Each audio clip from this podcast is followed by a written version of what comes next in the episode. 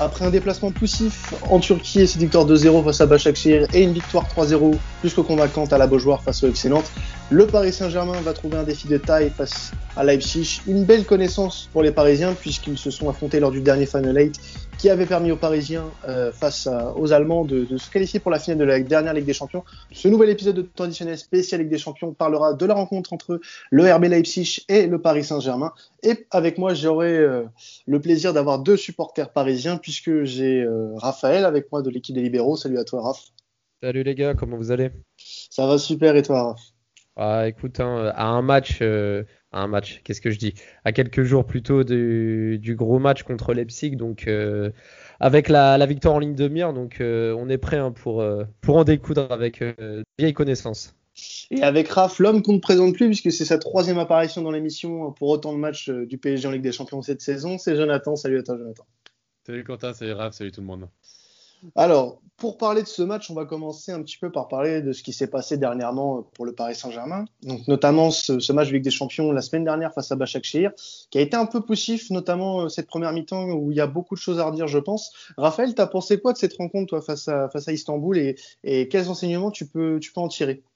Bah, dans un premier temps, ce match a été aussi une découverte pour les joueurs parce que bah, c'est vraiment une équipe qui sort, euh, qui sort euh, de l'inconnu et, et, ça a été une agréable surprise puisque surtout en première mi-temps, ils ont été très poussifs et, on, et heureusement qu'on a eu un, un Keller Navas des grands soirs comme d'habitude pour, euh, pour garder la cage inviolée.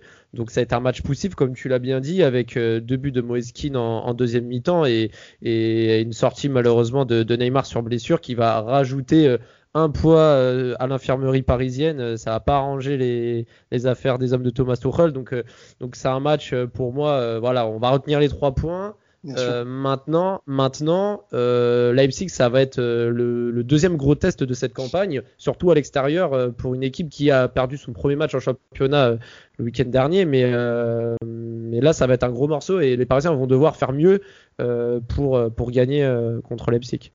Alors justement, tu as parlé du doublé de Moïskine, Raphaël.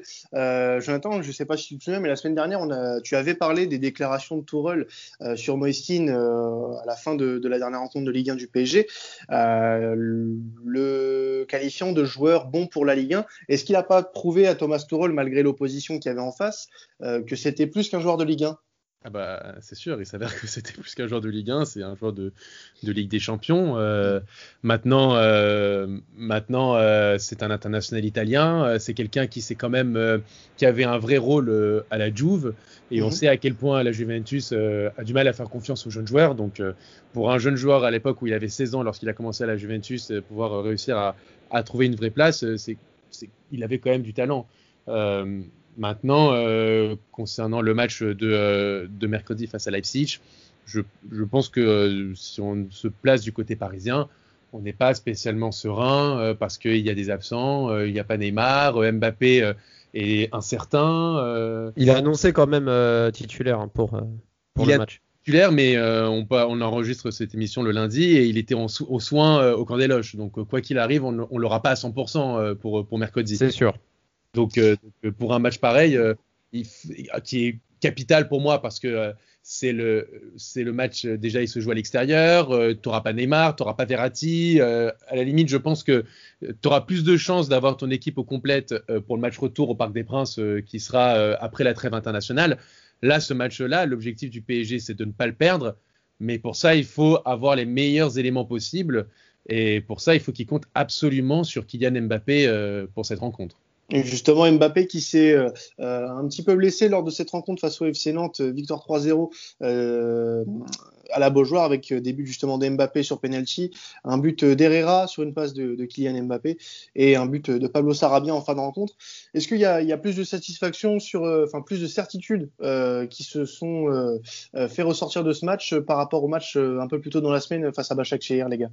Bah, moi, pour moi, je dirais que ça a été un peu le même schéma. Hein. C'est un, début de match poussif avec euh, notamment euh, c'était euh, Kader Bamba qui rate l'immanquable en première mi-temps. S'il ouvre le score, ça, ça change le match. Euh, et les Parisiens qui font la différence euh, à partir de la de la seconde période. Donc c'est toujours pareil, du mal à rentrer dans le match.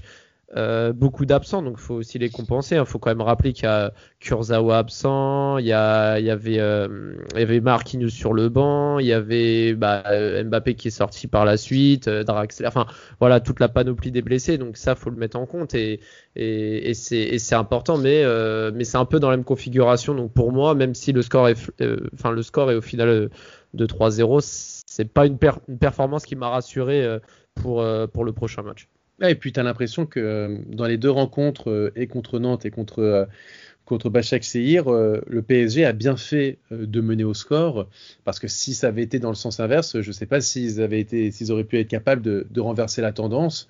on voit même heureusement que depuis deux matchs, ou bon même depuis plus d'un an, mais on va dire que là particulièrement c'est sur ces deux derniers matchs, Kélan Navas est à un niveau stratosphérique. il sauve un penalty euh, contre Nantes et Nantes aurait pu revenir à 2-1 à 20 minutes de la fin avec Mbappé qui était sorti sur blessure, euh, le match aurait pu être bien différent. Donc euh, pour le coup, euh, c'est vraiment vraiment pas rassurant avant de d'aller avant de rencontrer Leipzig, même si Leipzig non plus n'est pas en grande forme. Et justement, euh, oui, justement, tu le disais, ouais, Leipzig n'est pas en grande forme. Il reste sur deux défaites d'affilée sans avoir marqué, dont la, la, débâcle face à United 5-0 en Ligue des Champions et cette défaite ce week-end face à Mönchengladbach 1-0.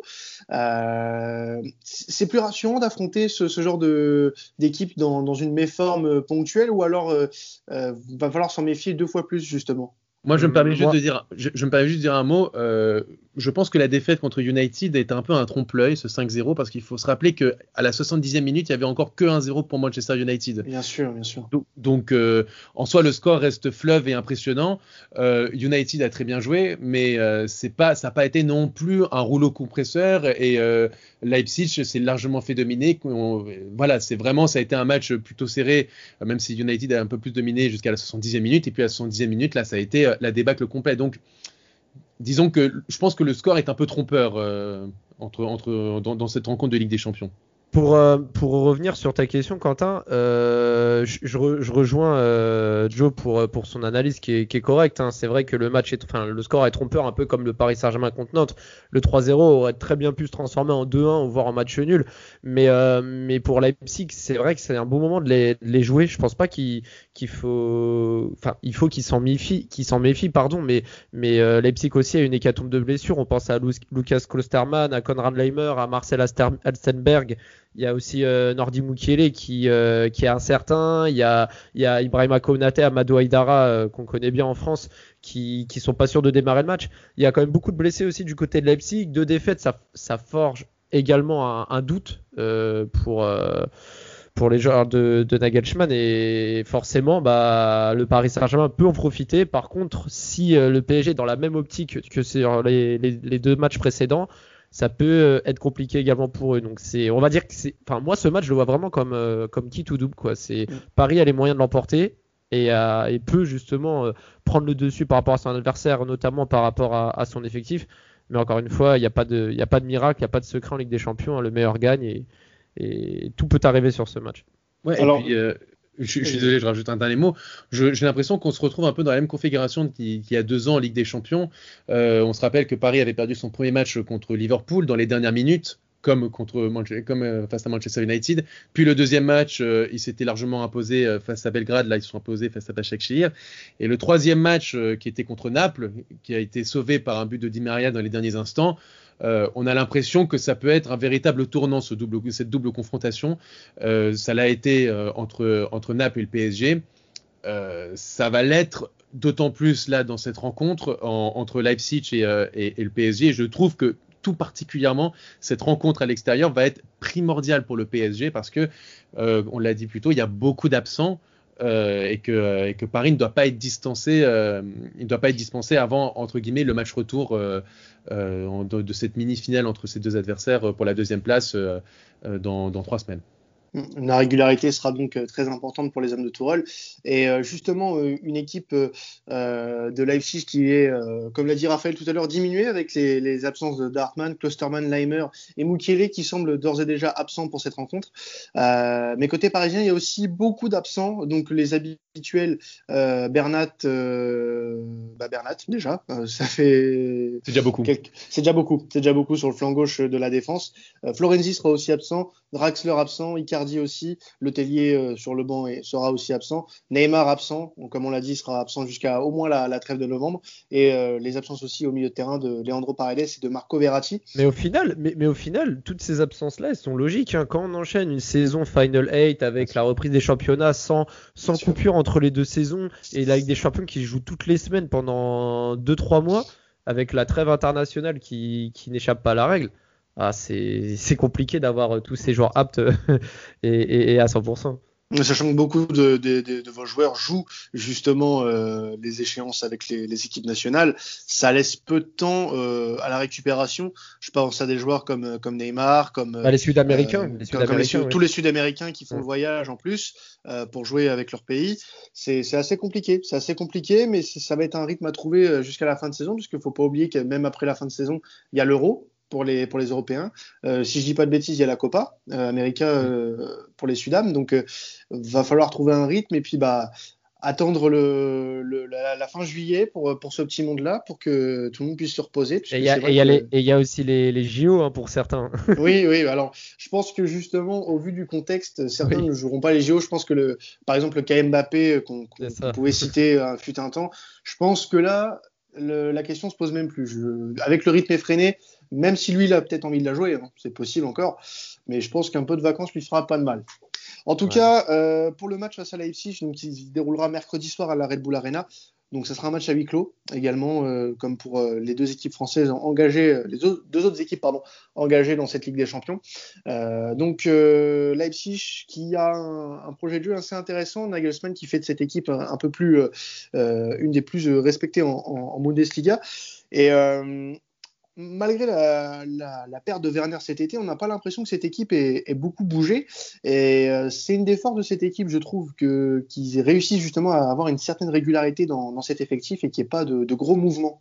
Je ne sais pas si vous êtes d'accord avec moi là-dessus. Ouais, après, je, suis un peu d'accord avec toi, mais c'est vrai qu'au départ, quand l'équipe a dû s'habituer au système offensif avec euh, Forsberg, Daniel Olmo et Nkunku mhm. notamment euh, pour dynamiser l'entrejeu offensif, c'est vrai qu'il y a eu petit temps d'adaptation quand même. Là, ça, ça va un petit peu mieux, mais, mais, mais c'est vrai que euh, offensivement parlant, Leipzig est moins prolifique que l'an dernier. C'est normal. On perd euh, son, son, meilleur élément qui avait mis, euh, je crois, 27, 28 buts en championnat. J'ai plus le nombre exact. Quelque chose comme ça, oui. Mais, mais, mais c'était vraiment le buteur maison.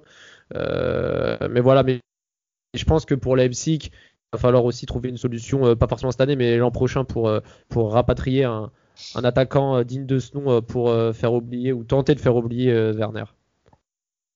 Alors justement, côté parisien, on a parfois un casse-tête au niveau de l'effectif, surtout en ce moment avec ces nombreuses blessures. et on a beaucoup discuté des choix de Thomas Tuchel, notamment dans la dernière émission avec, avec Jonathan.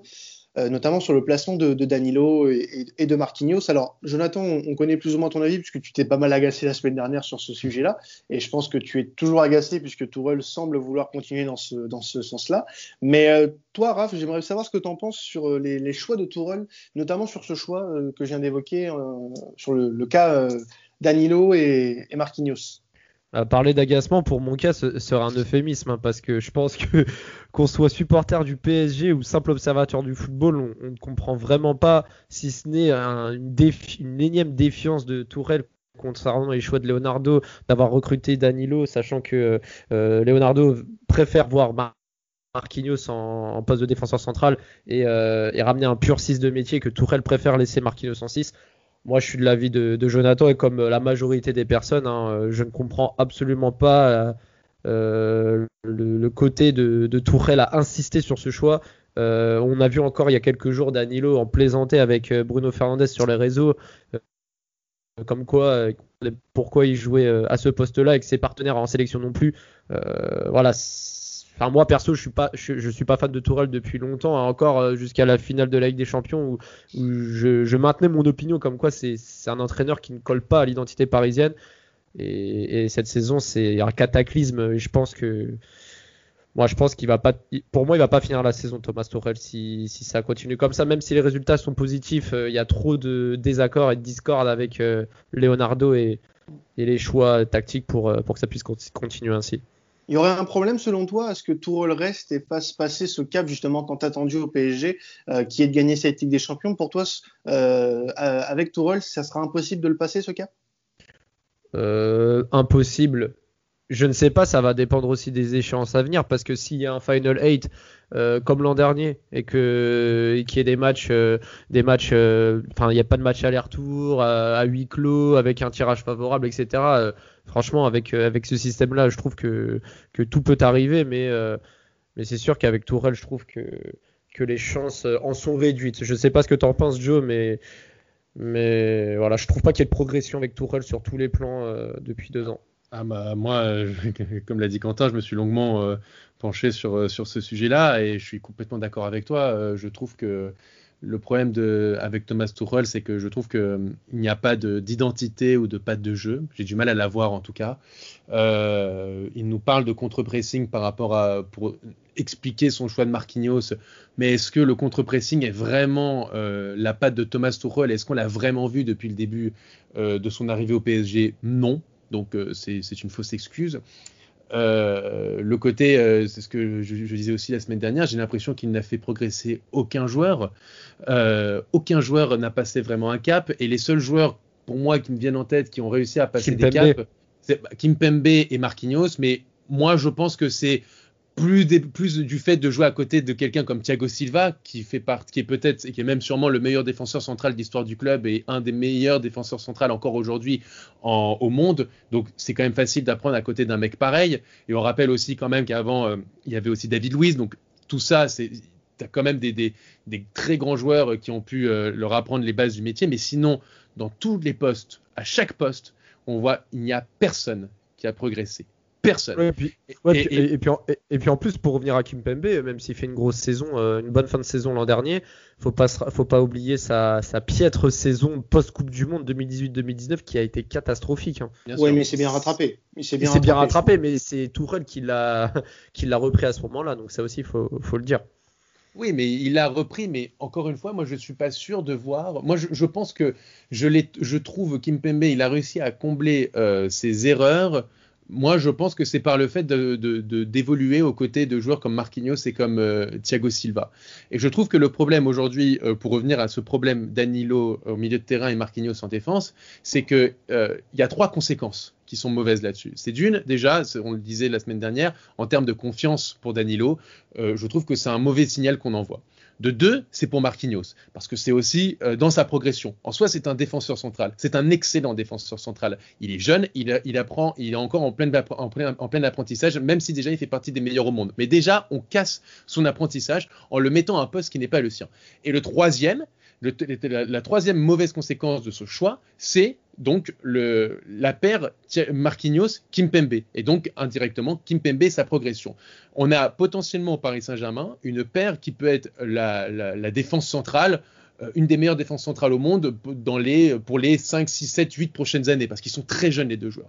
Et le problème, c'est que là, on casse cette dynamique, on casse cette progression pour un choix qui, ressemble presque un choix, euh, une question de principe plutôt qu'une histoire de jeu.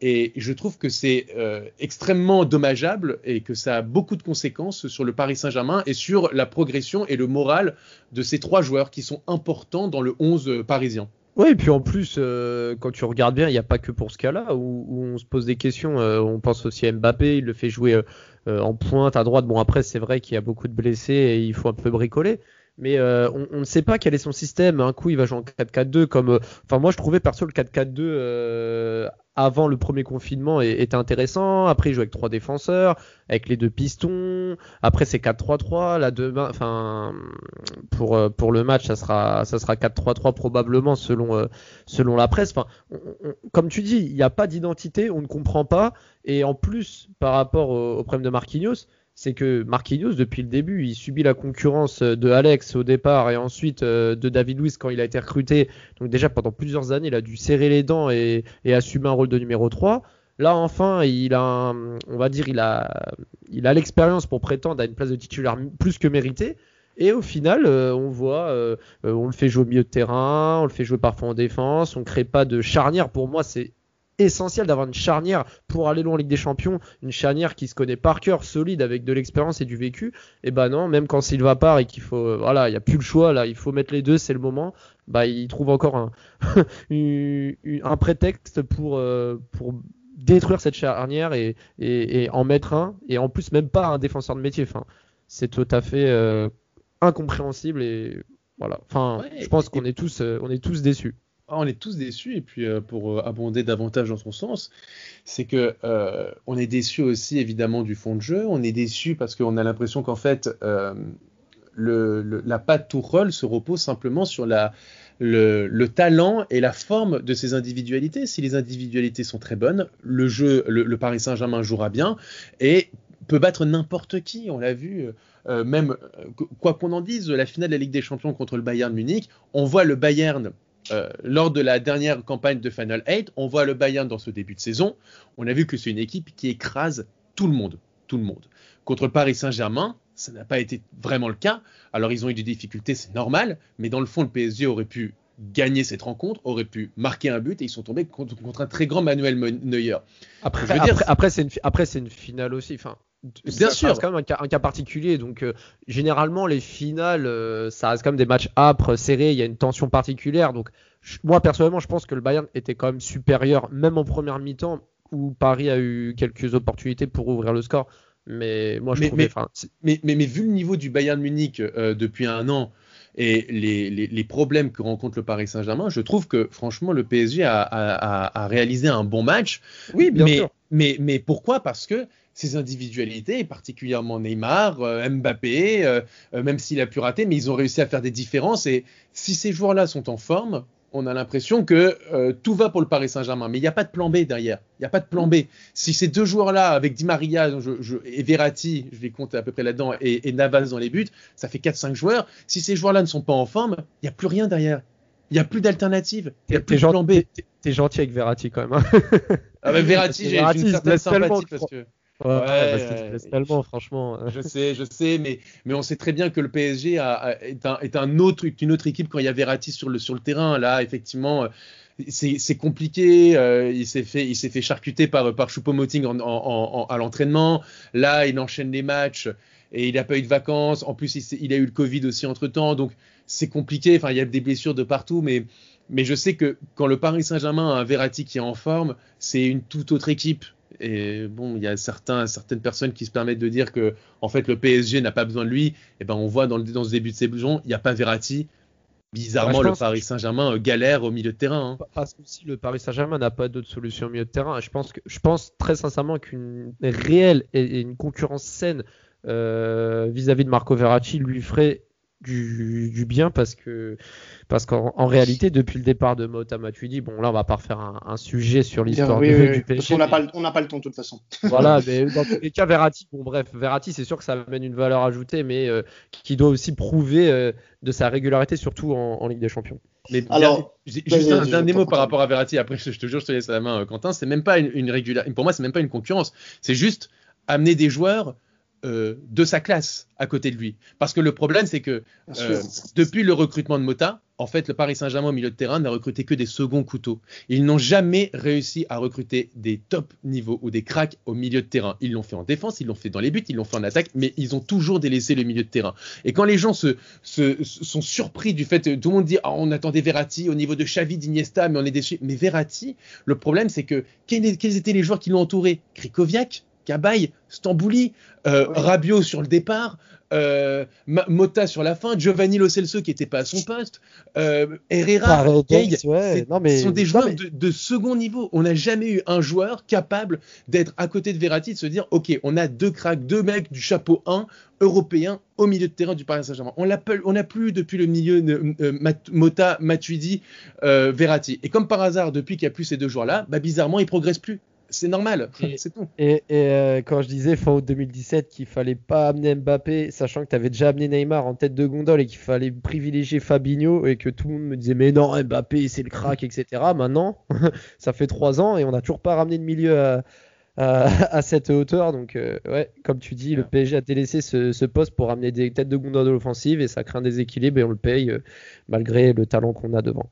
Beaucoup d'interrogations, messieurs, qu'on espère voir euh, répondues en tout cas en, ce, match de Ligue des Champions face à Leipzig. Alors, on va passer au pari pour cette rencontre, les, amis. Donc, euh, on a euh, plusieurs cotes intéressantes. Alors, je sais que, Raphaël va jouer quelques cotes sympas sur ce match. tu vas nous jouer les, deux équipes marques, Raphaël. Alors, pourquoi exactement? Les deux équipes marques parce que, comme je l'ai dit, c'est deux équipes qui marquent beaucoup. Mm. Deux équipes aussi qui encaissent des buts et euh, surtout des équipes qui sont euh, affaiblies, euh, qui ont beaucoup d'absents. Donc je pense que ça va être un match assez ouvert, un match où les deux équipes doivent absolument gagner parce que Manchester est bien parti pour se qualifier. Donc il faut absolument remporter ce match pour les deux équipes. on peut aussi penser à un match fermé, mais moi je vois vraiment les deux équipes marquées. et en deuxième pari, je mettrai un, une petite pièce sur Mbappé buteur. Il a toujours pas débloqué son compteur en Ligue des Champions. bon, il a marqué un penalty. Il a marqué un penalty ce week-end, mais, je pense qu'il aura cœur à, débloquer son compteur Ligue des Champions. Et si il commence le match titulaire, je, le vois bien marqué euh, contre Leipzig. Alors pour les deux, équipes marques, on est sur une cote à 1,40, donc là ce serait une cote un peu plus euh, safe. Et pour Mbappé buteur, on n'est pas non plus sur une cote hyper haute, on est à 2,11, c'est le, buteur le plus probable selon les, bookmakers. Euh, de ton côté, Jonathan, est-ce que tu as un, un, à nous donner pour la rencontre de mercredi? Écoute, euh, moi je vois bien, euh, je faisais le parallèle en, début de podcast, je vois bien un match nul entre les deux équipes, mhm. euh, avec les deux équipes qui marquent. Et effectivement, si, si Mbappé est apte, je vois bien Mbappé enfin, enfin débloquer son compteur but en, en Ligue des Champions. Donc pareil, un but de Mbappé. Alors sur le match nul, on est à 3,80, donc ça peut être intéressant. En effet, le, euh, match nul est intéressant, même si euh, euh, nous, du côté de temps additionnel, on va vous conseiller un score, le 2 buts à 1 pour le Paris Saint-Germain à 8, qui peut être intéressant. On, voit des buts, mais pas trop non plus, parce que ça reste quand même des défenses assez solides. Tu disais, Raphaël, tout à l'heure qu'il y avait des buts quand même encaissés, mais quand on regarde Leipzig, euh, c'est quatre buts encaissés en Bundesliga cette saison seulement. Donc, euh, comme, l'a dit Jonathan tout à l'heure, je pense que le, match de Manchester est un, faux pas euh, sans être une, vraie une réalité du terrain. Euh, je pense qu'il y aura pas de but, mais euh, le 2-1 est probable. Donc, euh, cote à 8, essayez de la tenter. On, on, verra ce que ça donne. Mais pour nous, c'est le score le, le, plus probable en tout cas. Bon, bah écoutez, merci à vous deux, Raph, et merci à toi aussi, Jonathan, d'avoir participé à cette émission. Euh, n'hésitez pas à nous retrouver dès ce week-end pour une nouvelle affiche sur les différents championnats européens, avec euh, en avant-première euh, la petite affiche sur le Borussia Dortmund face au Bayern Munich. Le classiqueur sera décortiqué par nos équipes et on aura le privilège aussi de, décortiquer une affiche que vous aurez choisie sur Twitter avec le sondage qu'on va vous poster dans les, dans les heures qui suivent. C'était traditionnel. Salut à tous.